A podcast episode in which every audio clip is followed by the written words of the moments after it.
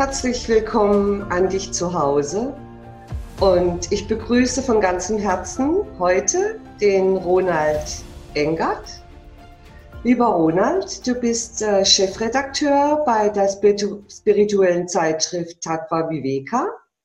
Vielleicht erzählst du uns nachher selber noch ein bisschen was darüber, wenn du möchtest.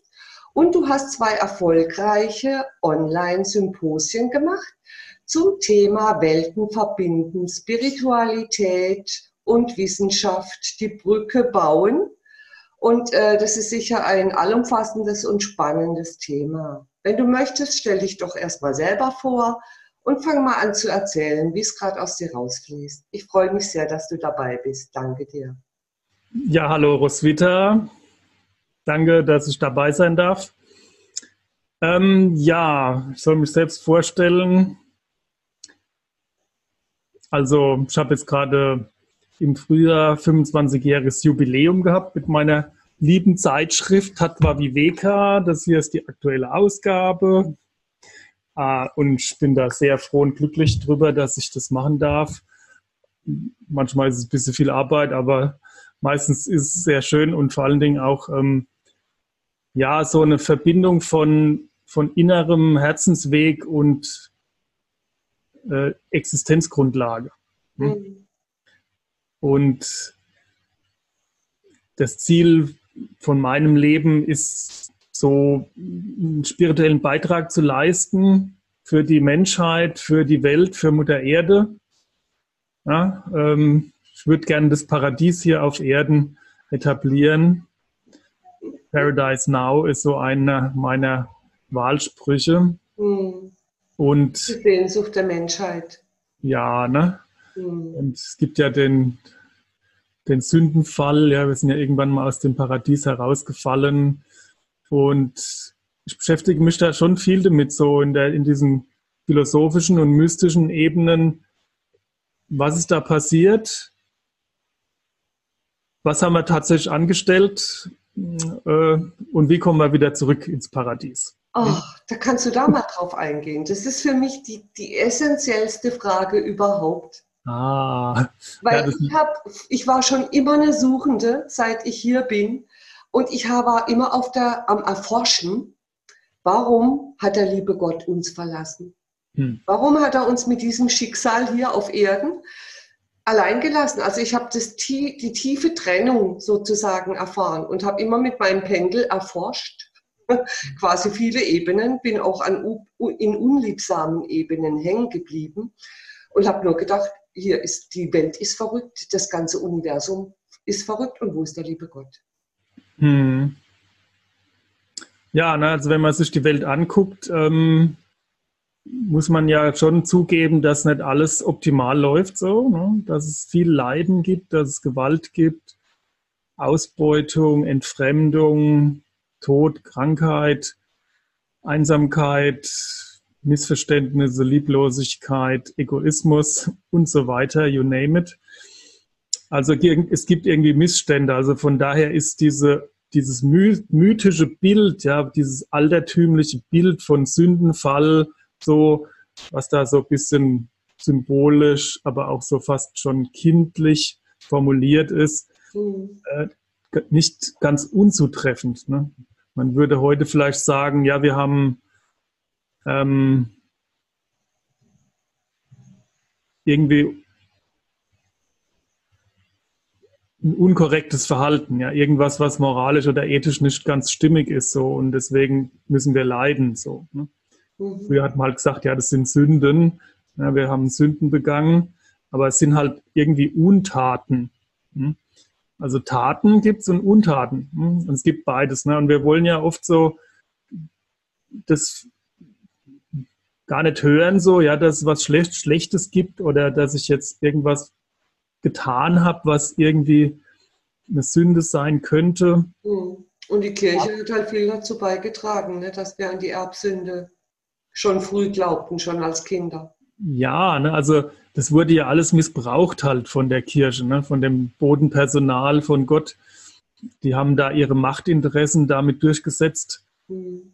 und die Menschen zu kontrollieren. Und man hat ihnen gesagt, ja, ihr seid halt verkommenes Pack so, ne? ihr seid gefallene Leute, ihr müsst hier in diesem Jammertal der Erde leben aus Strafe, ja, das ist das Gottesgericht so und also man hat mit Angst und Schrecken die Menschen kontrolliert ne, und ihnen halt ein schlechtes Gewissen eingeredet und ihnen Schuld zugesprochen. Und es wurde aber unheimlich missbraucht, diese ganzen Kräfte und diese ganzen Energien. Ja. Aber wenn man sich das spirituell anschaut, gerade auch das Wort Schuld, es ist tatsächlich etwas, was eine bestimmte Funktion hat, um das menschliche Zusammenleben zu regulieren. Hm? Also es ist nicht so, dass man einfach alles machen kann, was man will. Ne? Weil in dem Moment, wo man dem anderen über die Grenze tritt und ihn also übergriffig wird ne, oder Gewalt ausübt und so weiter, ist es ja nicht in Ordnung. Hm? Mhm. Dazu gibt es ja auch die karmischen Gesetze, ne? Ursache und Wirkung. Ja, ja, also in den östlichen Traditionen wird es dann als Karma bezeichnet. Mhm. In der indischen Tradition, im Buddhismus, ne, das ist ungefähr das Gleiche wie bei uns im Christentum mit dem Sündenfall im Grunde. Mhm. Ein bisschen anders gewichtet so, aber eben, dass da irgendwas zurückkommt. Ne? Wenn man eine böse Tat ausübt, dann kriegt man halt auch eins auf den Deckel dann hinterher. Ne? Mhm. Das kann also, man auch nicht aus reinem Herzen, sondern einfach aus Angst, was uns dann erwartet irgendwann. Was jetzt? Dass man quasi Karma berücksichtigt. Das war, kam ja nicht aus ganzem Herzen, also weil ich einfach weiß, wenn ich dir was mhm. Böses antue, kommt es auf mich zurück, sondern auch mehr mit dieser Unterdrückung und diesem, dieser Angstmacherei. Ja, ja, ne, also das haben die da auch so missbraucht. Teilweise. Hm.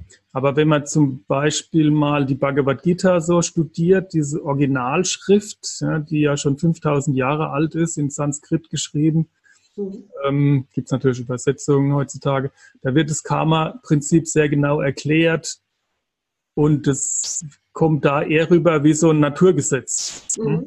Also, ja, ist so wie wenn du auf die heiße Herdplatte greifst, verbrennst dir halt die Finger.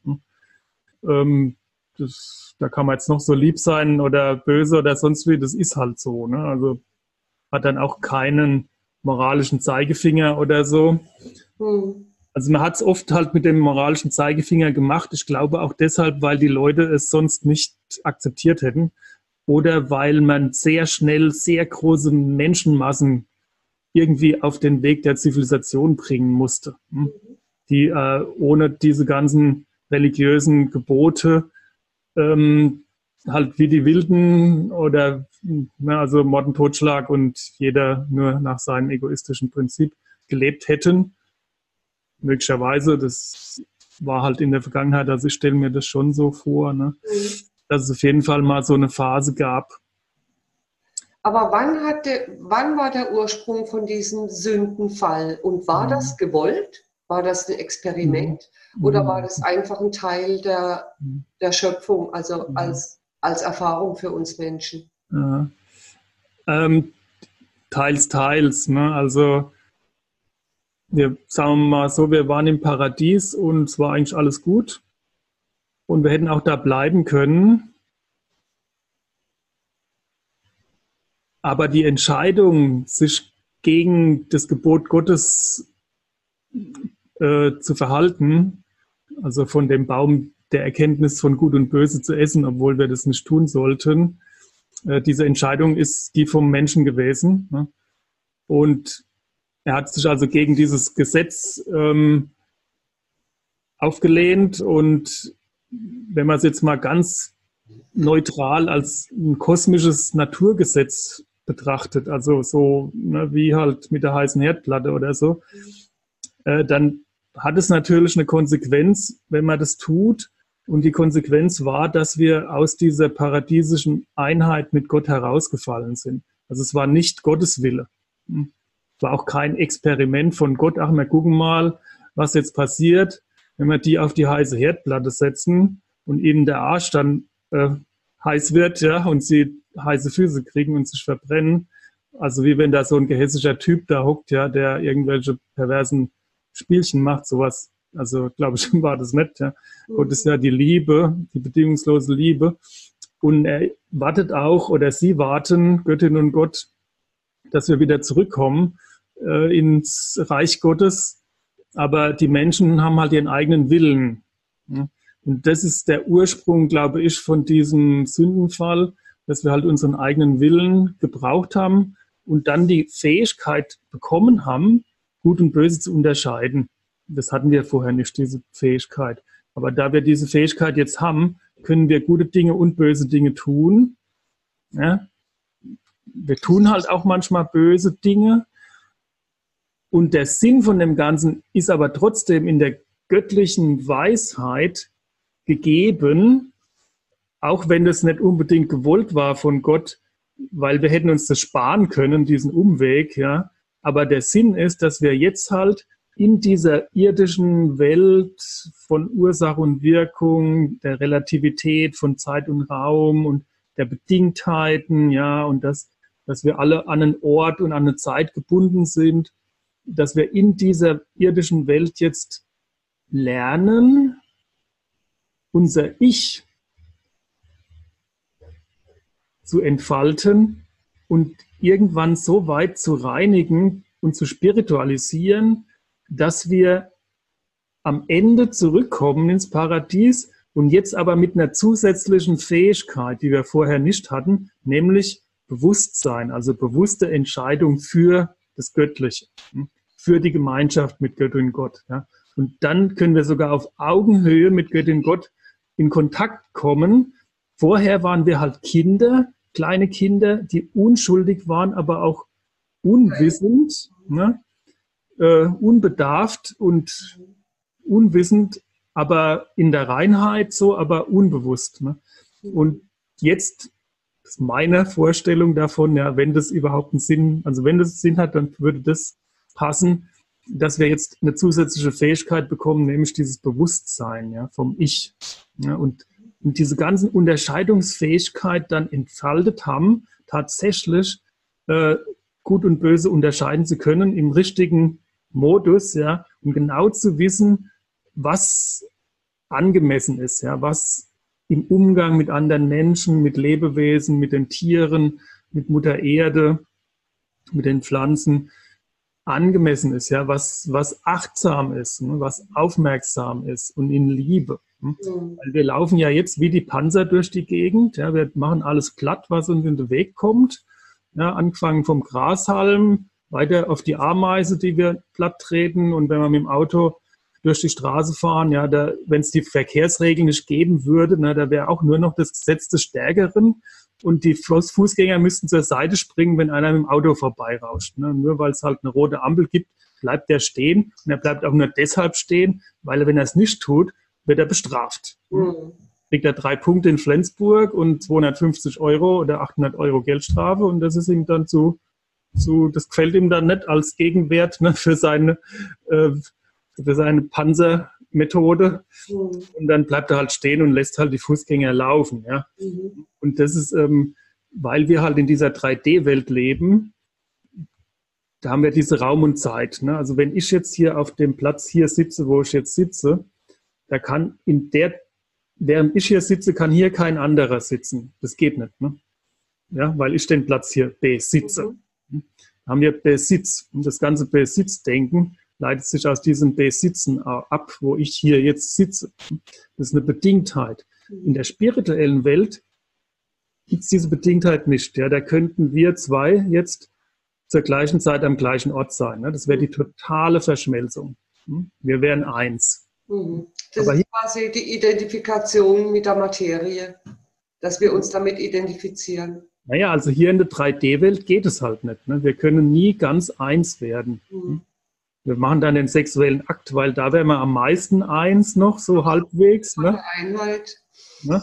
Und auf der Seelenebene können wir auch eins werden, aber auf dieser materiellen 3D-Ebene im physischen Körper geht es nicht. Ne? Wir müssen also immer Regeln finden, wie wir um diese Person A herumkommen, die da gerade sitzt oder steht, wo ich gerade lang gehen will. Mhm. Ne? Wenn er da steht, wo ich lang gehen will, dann muss ich außen rumgehen. Mhm. In die Verkehrsregeln. Ne? mhm. Und das Ganze ist aber dazu gedacht, dass wir lernen, achtsam miteinander umzugehen. Ne? Dass wir den anderen in seiner bedingungslosen Souveränität lernen zu achten und zu ehren und zu, zu sehen ne, und zu erkennen. Mhm. Und wenn wir die Fähigkeit jetzt dann irgendwann entwickelt haben, das ist der spirituelle Weg hin zum Erwachen, ne? wenn wir das irgendwann entwickelt und vervollkommnet haben, dann sind wir wieder ähm, dazu berechtigt oder qualifiziert, ins Paradies zurückzukommen. Beziehungsweise dann könnte das Paradies hierher kommen und wir wären einfach hier im Paradies. Also von daher ist eigentlich diese menschliche Lebensform innerhalb der 3D-Welt eine höhere Wahrheit als die spirituelle Lebensform in der geistigen Welt, wo man eben keine Raumzeit hat. Mhm. Weil wir ein zusätzliches Wissen haben, was dazu nützt, den anderen zu sehen und zu erkennen. Und ihn nicht zu überrollen. So. Also du meinst, äh, man muss sich irgendwie qualifiziert haben, um hierher kommen zu dürfen und diese Spielregeln so auszuspielen mit unserem freien Willen. Ähm, Vor allem braucht man Mut, glaube ich. Was? Ich glaube, man braucht auch sehr viel Mut, um hier anzukommen. Ja, ja, die Qualifizierung brauchen wir, um wieder rauszukommen. Mhm. Reins kommst du immer ohne Qualifizierung gekommen. Mhm. Okay. War eigentlich ein Versehen so. Mhm. Ja, und meinst du, die Zeitqualität ist jetzt da in der Jetztzeit, dass wir es wirklich schaffen, du, wie du sagst, durch Bewusstseinserweiterung und Bewusstsein kreieren, ähm, auch in dieser Inkarnation dieses Paradies leben zu dürfen als Kollektiv? Ähm, das wäre eine zu, zu schnelle Geschwindigkeit. Also ich glaube, dass wir auf dem Weg sind ja, und dass wir auch einen ziemlichen Schub machen zurzeit, ja, so einen Bewusstseinsschub oder Wachstumsschub. Ne? Deswegen finde ich das mit dem Paradigmenwechsel nicht verkehrt, ähm, dein Titel, ja, weil da öffnet sich schon diese Ebene, der, der, diese spirituelle Bewusstseinsebene, die öffnet sich gerade auf sehr breiter Basis so. Ne? Also es kommen schon ganz viele Menschen jetzt so in dieses veränderte Paradigma, in dieses neue Paradigma der inneren Bewusstseins, Ebenen, Bewusstseinswandel, ne, das mhm. Bewusstsein mhm.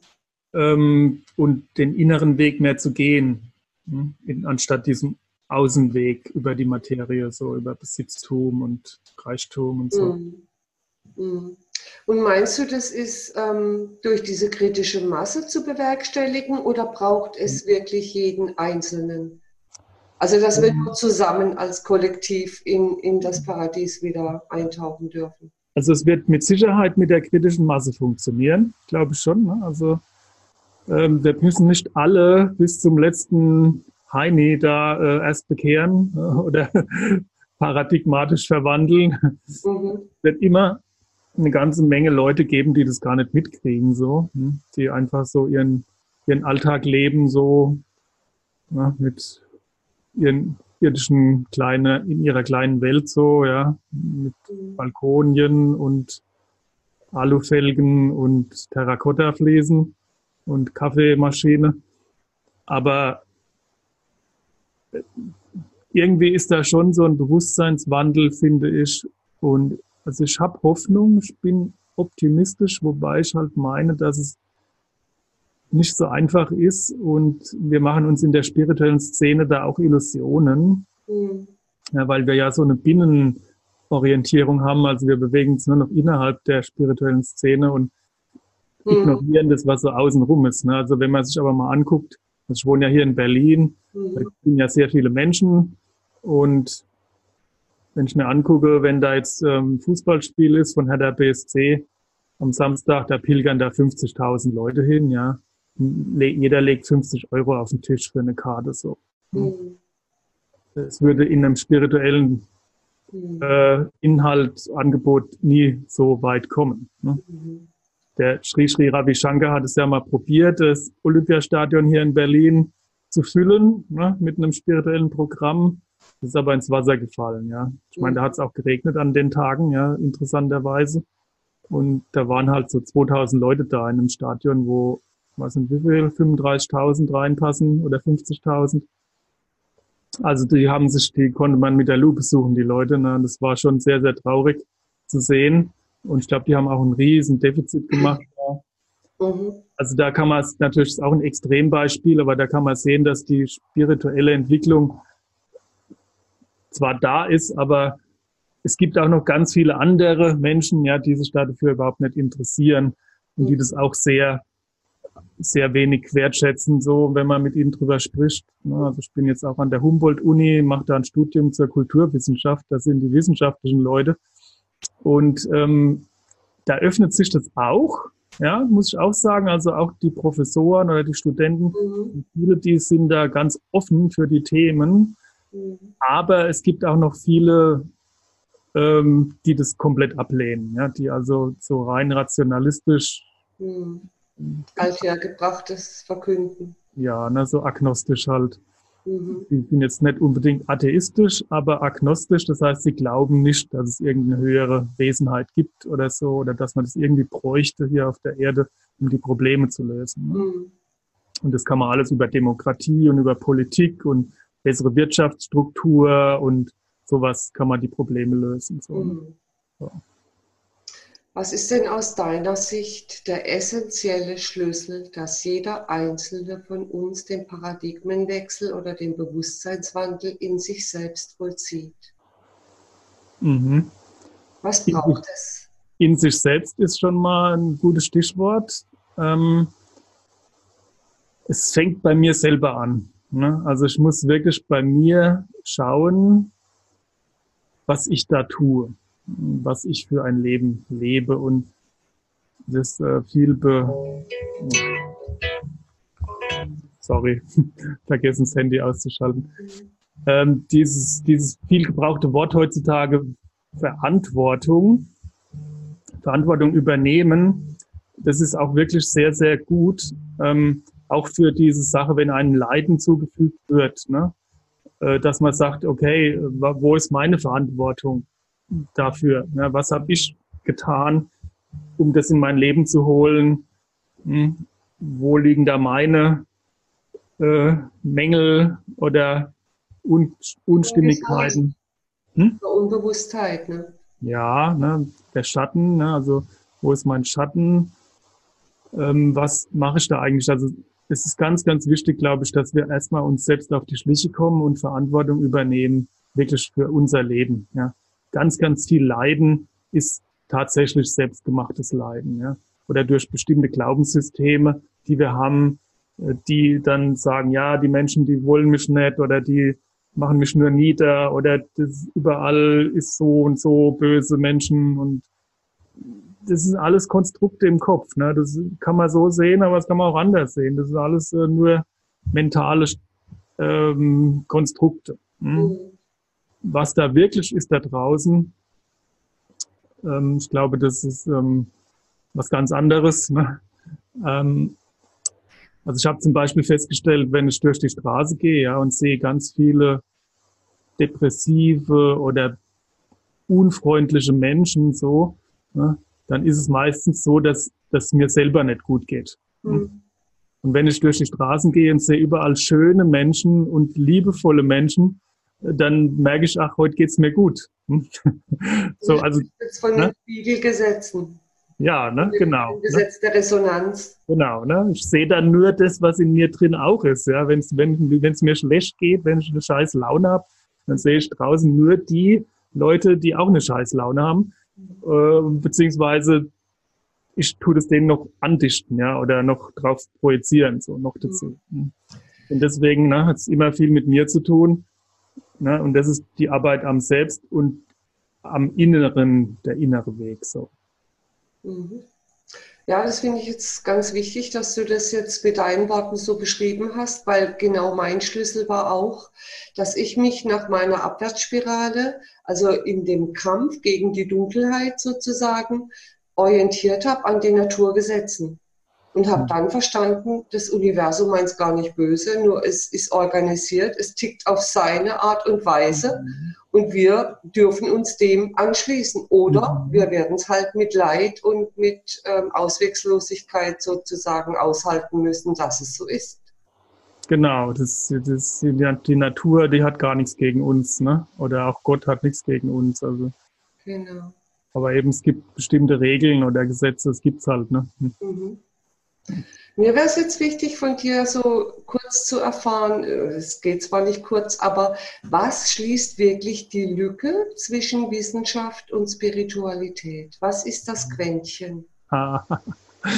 Das ist eine sehr schöne Frage, die ich mir auch immer wieder stelle und äh, eine sehr wichtige Forschungsfrage. Ähm, die Antwort gibt es noch nicht so richtig. Ähm, aber die Lücke schließt sich immer mehr.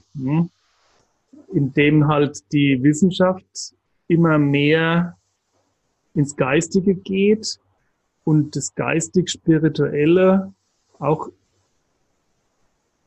immer mehr vernünftige kausale Überlegungen auch entdeckt ja, oder so ähm, erschließt. Also das ist ja ein ganz viel Wechselwirkung und Austausch zwischen diesen beiden Welten. Aber irgendwie sind es noch so zwei verschiedene Welten, ja. Und das ist so wie diese Vexierbilder, ne? Du guckst sie von der einen Seite an und von der anderen und dann sind es zwei ganz verschiedene Motive, so, ne? Diese, mhm. diese, diese Kippbilder oder so, ne? Du siehst einmal siehst du die Frau und dann siehst du wieder einen Schwan oder so, ne? Diese, mhm. ja diese Bilder da. Mhm. So ähnlich ist es vielleicht. Ähm, und jetzt aber das Bindeglied.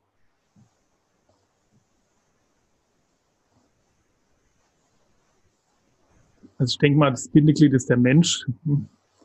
Ähm, aber irgendwie, also von der wissenschaftlichen Seite kommt ja jetzt diese Informationstheorie, so die fortgeschrittensten Entwicklungen in der Quantenphysik oder Quantentheorie, dass also wirklich immaterielle Informationseinheiten die Wirklichkeit verändern können, ja, und ähm, eine Wirkung haben in der Materie so. Ähm, Karl Friedrich von Weizsäcker hatte das mit den Qubits entwickelt und jetzt Thomas Görnitz, Professor für Quantenphysik, der von den von der Protyposis spricht. Das ist eine inhaltsleere Information, ziemlich kompliziert so. Also brauchen wir jetzt nicht mhm. mal als Stichwort so erwähnen, aber wo halt die Idee ist, dass es wirklich nicht mehr mit materiellen Wechselwirkungen zu tun hat, sondern reine Information. Ne? Und von der spirituellen Seite kommt äh, diese Idee mit dem Bewusstsein so, was relativ kompatibel ist zum wissenschaftlichen Denken so. Früher hat man halt gesagt, die Seele und der Geist und Gott. So, ne? Das sind halt diese alten religiösen Begriffe so, ähm, die nicht weiter erklärt werden können. Also die muss man einfach so akzeptieren. Ne? Das ist halt evident. Das ist halt, ja, mhm. habe ich mal so, ne? dass ich eine Seele habe. Ja? Das kann mhm. ja keiner beweisen. So, ne? Mhm. Ja. Aber Bewusstsein, das ist, das ist praktisch das, was von der anderen Seite mit der Information sich zusammenfügen lässt. So, also wo da so, da irgendwo liegt die Verbindung. Ne? Mhm. Also, was ich halt sehr spannend finde, gerade jetzt Bruce Lipton und so weiter, die von der Epigenetik her sprechen mhm. und sagen, wir können unsere Gene verändern durch unsere veränderten Sichtweisen, Gedanken. Gefühle. Ja, ja. Mhm. Das ist ja eigentlich, wenn man da mal reinspürt, ja. Das heißt, wir haben es in der Hand, wie alt wir letztendlich werden können wollen, weil wir anfangen können, unsere Zellen wirklich umzuprogrammieren durch den Geist Mhm. durch den Glauben daran, dass es funktioniert. Ja? Also können wir letztendlich unser Leben selbstbestimmt in die Hand nehmen. Zumindest sind wir mal auf dem Weg dahin. Mhm. Das ist, das ist, natürlich eine sehr, sehr stark extrapolierte Idealvorstellung, ja, die der Bruce Lipton da von sich gibt. Ich glaube das nicht so ganz. Gell? Aber er hat, er hat glaube ich, sehr viele Forschungsergebnisse geliefert, mhm. Mhm. indem er Zellen ähm, in unterschiedlichen Umgebungsfeldern, also das Verhalten untersucht hat. Ja, ah ja, wir gucken mal, wie alt er wird. Ne? in der Regel sterben solche Leute recht früh. Ah, okay. Also man muss da aufpassen. Ne? Also ähm, zum Beispiel die Quantenprozesse. Das sind ja, das, ne, das sind ja so Potenzialkräfte, wo alles möglich ist, ja, in dem Potenzial. Mhm. Aber sobald man das beobachtet, materialisiert sich das in eine von den beiden Möglichkeiten. Ne? Und dann ist eigentlich der Potenzialraum vorbei. Ne? Mhm. Und wenn man sich das anguckt, dass wir ja in einem materiellen Körper sind, also aus Erde, Feuer, Wasser, Luft und stofflich so, das sind manifestierte Prozesse, das sind keine Potenziale. Und das ist schon also auch, es ist immer beides da. Ne? Du kannst auch nicht nur im Potenzialraum bleiben. Das manifestiert sich auch irgendwann zum, zum Teilchen, so, ja, zum Fest, mhm. zum festen, zum Faktum. Mhm. Ja? Mhm. Und dann geht es nicht mehr so, dass man einfach so, was man will, ne, dass es so, was, dass alles Realität wird, was man denkt, ne, so, was man will. Mhm. Das ist meines Erachtens zu simpel gedacht.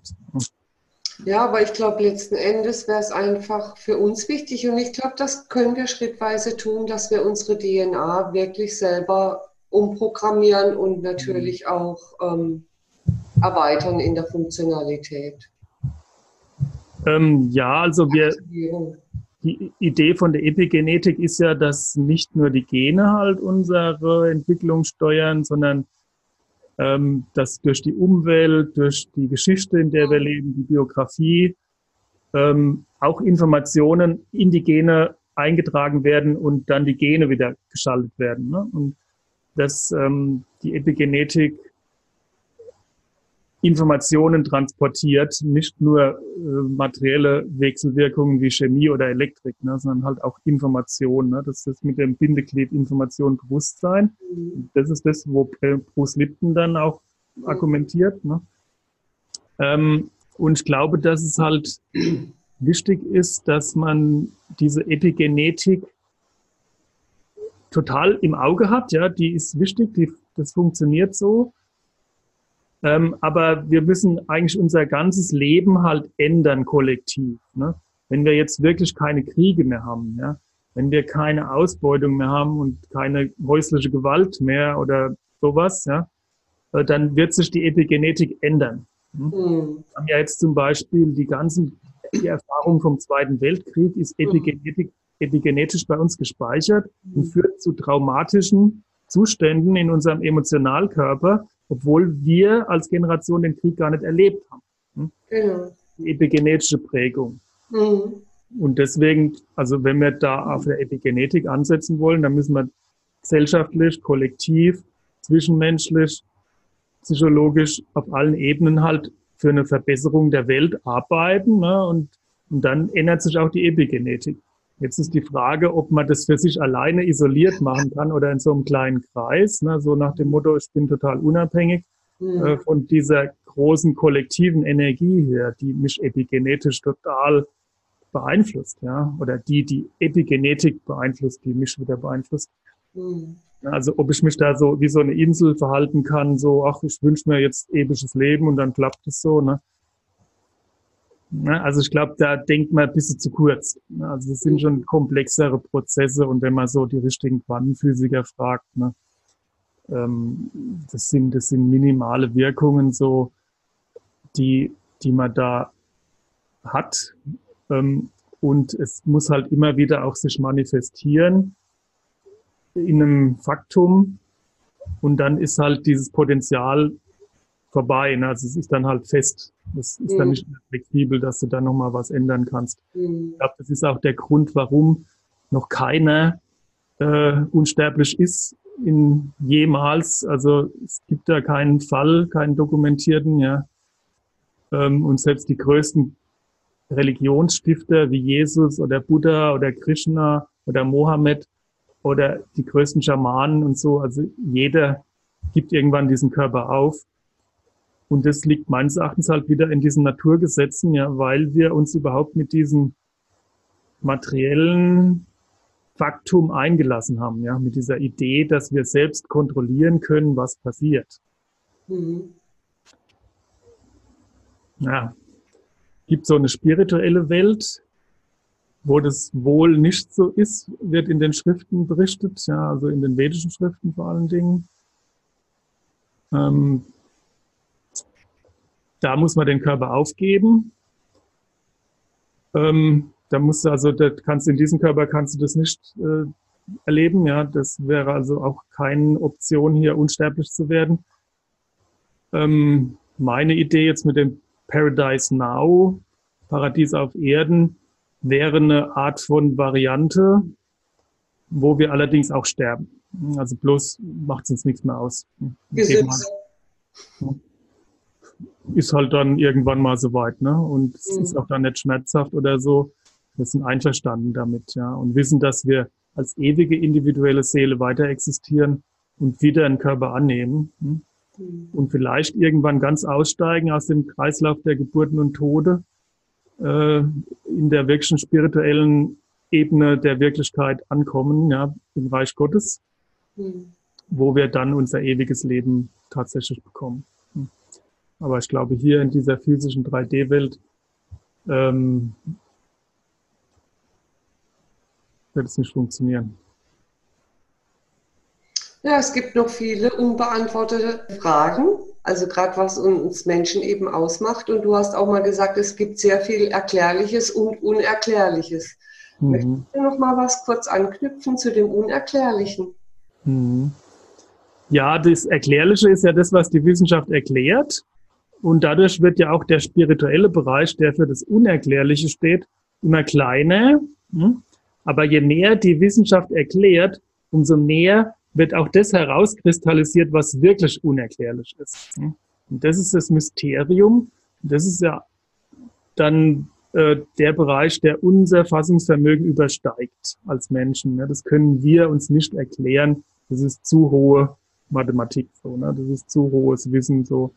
Und das glaube ich also schon, dass wir nicht die aller, allerhöchste Instanz sind in diesem Universum oder überhaupt in der im Gesamt Hm. existierenden, was es gibt, sondern dass es da halt eine höhere Macht gibt, eine höhere Dimension, eine höhere Wesenheit, ja, eine höhere Intelligenz, die das überblickt, was wir nicht überblicken können.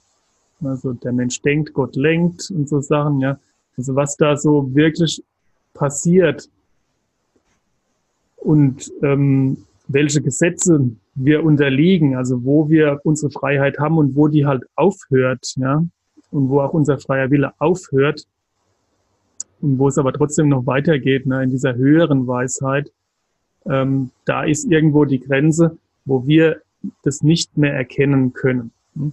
Und da Ja. fehlt uns dann auch, obwohl wir den Baum der Erkenntnis gepflückt haben ja, und wollten die Frucht essen, und gedacht haben, dann sind wir wie die Götter. Ne? Das war ja das Problem, wo dann die Götter, also die Elohim, gesagt haben, ja, äh, jetzt wollt ihr so sein wie wir. Ne? Wenn wir euch jetzt auch noch von dem Baum des Lebens essen lassen, dann werdet ihr auch noch unsterblich. Ja? Dann kriegen wir euch ja gar nicht mehr los. So, ne? Dann seid ihr, dann ihr uns die ganze Zeit auf der Pelle. Ne? Und ihr seid überhaupt nicht qualifiziert ja? ne? mit eurem ganzen Ego-Scheiß da. Ne? Ja, wenn ihr diese Laserwaffen habt und nutzt sie dann nur noch für euren eigenen Vorteil, ja. Es gibt ja so viel Durcheinander und Unruhe, ne? Also lassen wir das lieber, lassen wir euch lieber in der Unwissenheit, so, ne?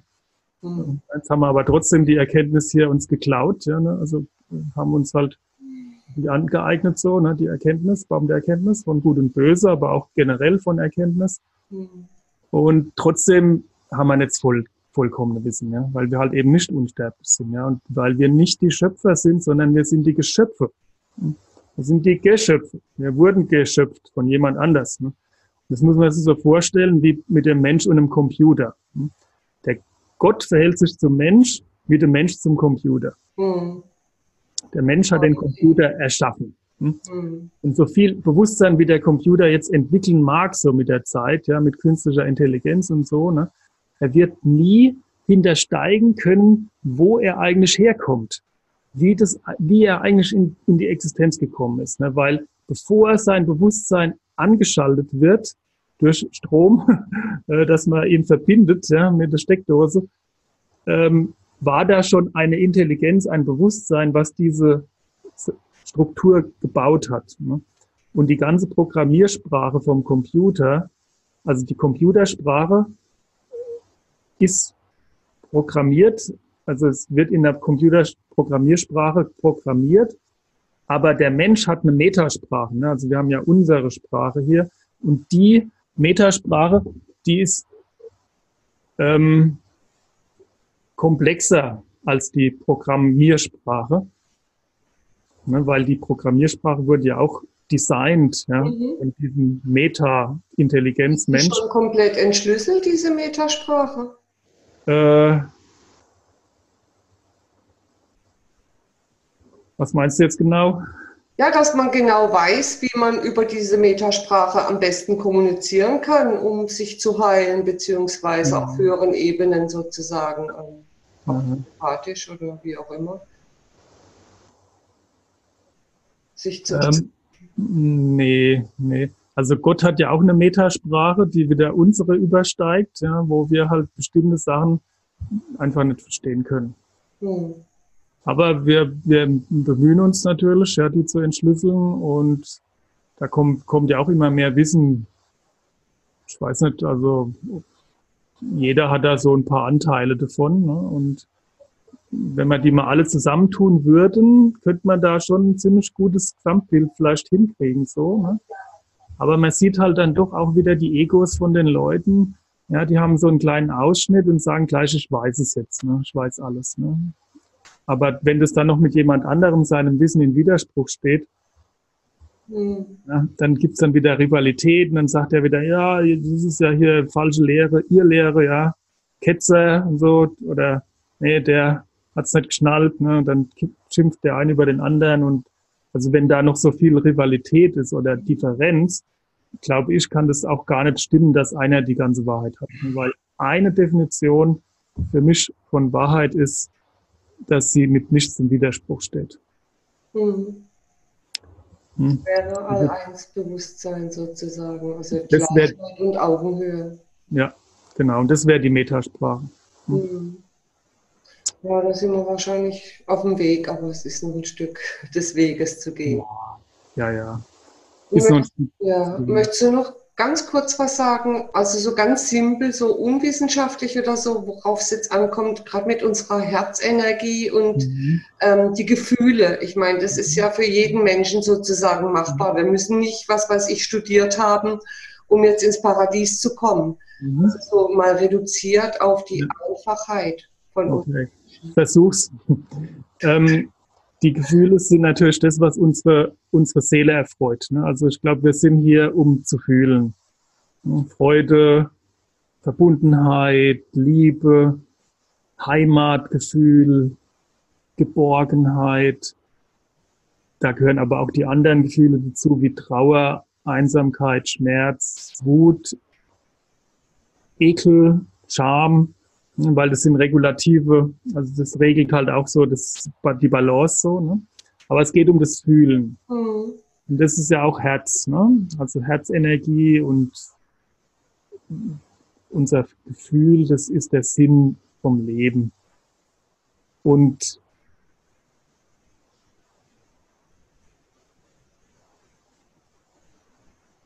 die eigene innere Wahrheit finde ich über das Fühlen. Was tut mir gut? Was brauche ich gerade? Und wenn wir das lernen, dann kommen wir immer mehr zu uns selbst. Im Einklang mit uns selbst, also ich komme in Einklang mit mir dann. Also dann kann man sich selbst lieben, wenn man, wenn man immer mehr der ist, der man ist. Also wenn man diese innere Gefühls, das Gefühl wirklich lebt, ne, was da ist. Mhm. Und das ist, also da fängt es halt an, finde ich, bei sich selber erstmal die Heilung. Ne, das ist eine emotionale Heilung und dann auch eine spirituelle Heilung. Und dann darf das ausstrahlen auf andere Menschen und auf das, auf die ganze Gesellschaft.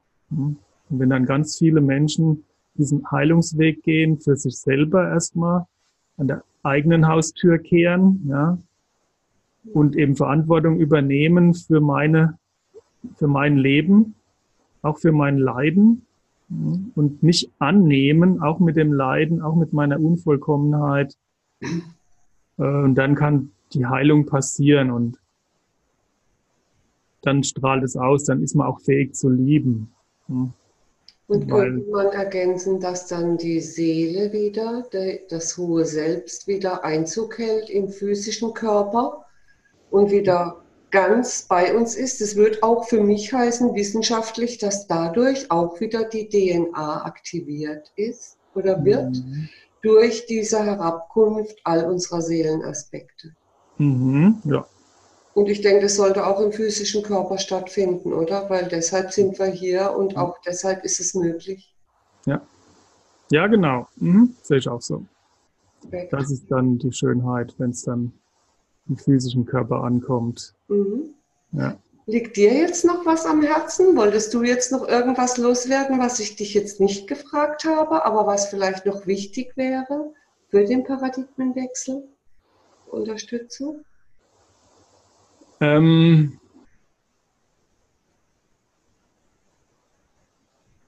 also die, die kommende Revolution wird spirituell sein oder sie wird nicht sein. Hoffentlich trotzdem mit Sanftmut. Revolution klingt immer so nach Kampf, aber ich weiß, was du sagen willst. Ja, es ist eine friedliche Revolution. Das ist äh, auch der Paradigmenwechsel. Ne? Also es ist eine Umwälzung. So, ne? Revolution ist eine Umwälzung. Mhm. Dreht sich was, äh, wechselt was. Und ja, ich möchte alle Menschen aufrufen, sich daran zu beteiligen. Ja? Und wirklich, weil das, das ist eine Win-Win-Situation. Es geht uns selbst dann besser, mir selbst als Individuum geht es besser und der Welt geht es auch besser. Es ist nicht entweder oder, sondern sowohl als auch. Ne? Also wenn es mir besser geht, geht es der Welt besser um, und auch umgekehrt und nicht entweder mir geht's gut oder den anderen geht's gut oder so. Ne? Also dieses alte Paradigma der Konkurrenz ähm, wird zu einem neuen Paradigma der Liebe und gegenseitigen Hilfe. Hm? Der, der Netzwerke, der, äh, der ja, gegenseitigen Hilfe so, ne? Ähm, also ich kenne es ja von mir auch, ne? Misstrauen, Neid und so. Aber das bringt nichts. Ne? Das, ne? Wir verletzen uns letztendlich selber und ja. ich ich denke, diese Herzqualität sozusagen auszubilden, bringt uns genau dahin, wo wir das wieder fühlen können, also im Mitgefühl sein können für uns selbst und für die anderen. Ja, genau. Hm. Ja. Sehr schön. Jetzt hätte ich noch eine letzte Frage für dich. Die stelle ich fast jedem Speaker kam so mhm. aus mir raus. Und zwar, stelle dir vor, du bist auf einer einsamen Insel im Dschungel und du wirst von einer Schlange tödlich gebissen und du weißt, du hast noch 20 Minuten zu leben. Mhm. Was ist dein letzter Wunsch, dein letzter Wille oder auch vielleicht noch eine Reue für das, was du noch nicht gelebt hast? Mhm. Ähm, das erinnert mich halt an so eine Geschichte aus dem Srimad Bhagavatam aus der alten vedischen Schrift. Das fängt so an, dieses Buch, das sind zwölf Bände, ja, fängt damit an, dass äh, ein König verflucht wird von einem, von einem Priester, dass er in sieben Tagen stirbt. Mhm. Und dann holt er alle Weisen zu sich, um zu fragen, wie er diese sieben Tage sinnvoll nutzen soll. Ne? Mhm. Und die Schlussfolgerung ist, ähm, dass er es nach der höchsten Wahrheit fragen soll und sich so gut wie es geht noch mit Gott verbinden soll, wo er dann halt den physischen Körper aufgibt. Ne? Und dadurch halt auch das reinste mögliche Bewusstsein entwickelt, um ähm, im nächsten Leben dann, in der nächsten Inkarnation ähm, optimal zu starten, so, ne? Oder halt mhm. dann aus der, aus dem Kreislauf der Geburten und Tode rauszugehen. Mhm. Also für mich ist immer schon die Wahrheit das Wichtigste so. Ich suche nach der Wahrheit. Und 20 Minuten ist natürlich sehr knapp so, ne? Aber da kommt schon noch mal so ein Überlebensinstinkt hoch, denke ich, oder vielleicht ja. sogar ein Erleuchtungsmoment. Ja, ja, also ich würde mich hinsetzen und würde ganz intensiv beten, mhm. Gott, dass er mich zu sich nimmt. Mhm. Ohne Reue. Ja. Also ich habe diese Übung mal gemacht in einem Retreat mhm. und es hat ganz, ganz viel mit mir gemacht, weil ich mich so gewehrt habe gegen das Sterben, weil ich wusste, es ist noch zu früh und mhm. ich habe mein Herz noch nicht gelebt. Mhm. Und deshalb hat sich das sehr intensiv bei mir verankert und ich denke, das sollte mhm. sich jeder Mensch mal vorgestellt haben, diese Situation. Mhm. Ja? Wenn ich jetzt morgen sterben müsste, was hätte ich versäumt? Ja, ja ich mache mir da oft Gedanken drüber, so, ne? ob ich Angst hätte vor dem Tod oder so. Ähm, oder ob ich da noch ja, irgendwie was bereuen würde. Mhm. Aber komischerweise habe ich gar nicht so eine Angst vor dem Tod. Mhm. Also mich schreckt es nicht. Gell? Ich meine, ich kann natürlich nicht sagen, wie es dann wirklich ist, wenn es tatsächlich ja. so weit ist. Ja. Würde ich vielleicht auch sagen, oh Gott, ähm, ich wollte doch noch das und das machen. Aber das, was ich da jetzt noch würde machen wollen, das brauche ich dann auch nicht mehr machen, wenn's, wenn's, wenn ich sterbe. Also das genau. Also du hast das Gefühl, dass dein Leben so in Ordnung ist, wie es verlaufen ist und war und dass du jetzt genau an der Stelle bist, wo du auch hingehörst. Ähm, es war nicht alles in Ordnung, ne? aber es, es gibt, glaube ich, nichts, was ich jetzt noch unbedingt machen wollte, bevor ich sterbe oder so. Also, klar kann man noch viele Dinge tun, aber die, also jetzt nichts, was dann noch eine Rolle spielen würde, so mhm. unbedingt jetzt angesichts des Todes so. Ja, und ich glaube, drüber nachdenken können wir da eh nicht. Das, das sind spontane Gefühle, die da hochkommen und die mhm. uns genau sagen, es ist noch zu früh oder es ist mhm. alles gut, ich gebe mich einfach hin für diese ja. Ja, ja. ja, ist es ja nicht. Naja. Die gibt es ja nicht. Mhm. In der Bhagavad Gita gibt es so einen Vers, ähm, man wird ohne Zweifel die Geburt erreichen, an also genau das, die Situation, an die man in der Sekunde seines Todes denkt. Mhm. Mhm. Also, aber man denkt natürlich in der Sekunde seines Todes an das Allerexistenziellste, was man erlebt hat, ne, ans Allerwichtigste. Ja. Ne? Ja. Wenn, wenn das Wichtigste, was ich hatte, mein dickes Auto war, ja, oder meine große Villa, dann werde ich halt an die Villa denken. Ja. dann werde ich meinetwegen als, als äh. Als Kellerassel in der Villa wiedergeboren oder so. Ne? Das könnte dann passieren. Ne? Hauptsache ich bin in der Villa. Ne? Also, Hauptsache ich bin dort. Deswegen ist es schon gut, wie man sein Bewusstsein ausrichtet während des Lebens, ja, was einem wirklich wichtig ist, was ist das Wichtigste jetzt in meinem Leben, wenn ich noch lebendig bin, ja, weil das wird sich dann in der Sekunde des Todes in meinem letzten Blick, ja, wenn alles vor mir abläuft, nochmal das wird sich dann zeigen und damit werde ich in den Todesmoment gehen, ja, und da werde ich dann auch die nächste Geburt nehmen, so, ne? Genau. Also wenn ich Nationalist bin und denke so, ich bin Deutscher, so, ne, dann werde ich halt in Deutschland wieder geboren, ja. Und wenn ich pferdenah bin, werde ich irgendwo auf dem Pferdehof wieder geboren. Mhm. Ja, wenn ich mit meiner Frau ganz, ganz innig war, dann werde ich vielleicht als Frau wieder geboren oder als Tochter von der Frau oder sowas, ne, oder in so einem ganz engen Kontext. Wenn ich natürlich, wenn für mich jetzt Gott das Wichtigste war, als Beispiel, ja, dann werde ich halt bei Gott wiedergeboren. Mhm. Ja, wichtig ist, dass wir bewusst den Übergang machen und dann werden, können wir auch wieder bewusster mhm. geboren werden, sozusagen. Ja, ja, ja und der, der, Übergang wird sehr existenziell sein.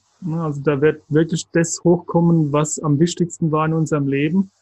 Und auch die unschönen Dinge sicherlich. Ne? Deswegen ist es auch gut, aufzuräumen jetzt noch. Ne? Also ich bin da schon sehr bemüht drum, aufzuräumen und mein spiritueller Weg, der beinhaltet Wiedergutmachung des Schadens, den ich zugefügt habe mhm. bei anderen Menschen. Mhm. Und da bemühe ich mich sehr drum, ja. Und das merke ich, dass mich das auch spirituell befreit dann. Ja. Da mhm. hören dann solche äh, Anhaftungen auf da, ne? so so Verkettungen da, ne? so karmisch. Also ich glaube, das ist auch ein wichtiger Aspekt der Jetztzeit, die Versöhnung ja. mit sich selbst, sich auszusöhnen und auch mit denen, wo es vielleicht noch Konflikte gibt. Ja, und da ist manchmal eine Wiedergutmachung notwendig. Ne? Das ist nämlich wieder das mit, dem, mit der Schuld. Ja? Ja, wenn ich jetzt jemanden um 10.000 Euro betrogen habe oder geschädigt habe, ja, weil ich ihm irgendwie was angetan habe, so, und dann muss ich das erstmal wieder zurückzahlen, ja. Oder irgendwie halt wieder gut machen, was das halt jeweils dann ist. Ne? Mhm. Ein energetischer Ausgleich schaffen. Ja, ja. Weil das ist eine Übervorteilung von dem anderen, ja. Ich habe den Schaden zugefügt. So, zu meinem Vorteil, ja. Und das muss wieder ausgeglichen werden. Ja. Das ist mhm auch wieder das Karma. So, ne? Oder auch das Gesetz der Ausgleichung. Ne? Also ich würde sagen, die, die Naturgesetze, die greifen eh ineinander über. Ja, ja. Ne? Und deswegen, wenn da noch was offen ist, ne, eine Schuld oder ein, irgendein Minus auf dem Konto, so, ja, dann muss ich da wieder Geburt nehmen, um das auszugleichen. Ne? Oder das alte, die Idee vom Karma ist ja, ne, also heute schlage ich dir den Schädel ein, im nächsten Leben schlägst du mir den Schädel ein. So, ne? Ja.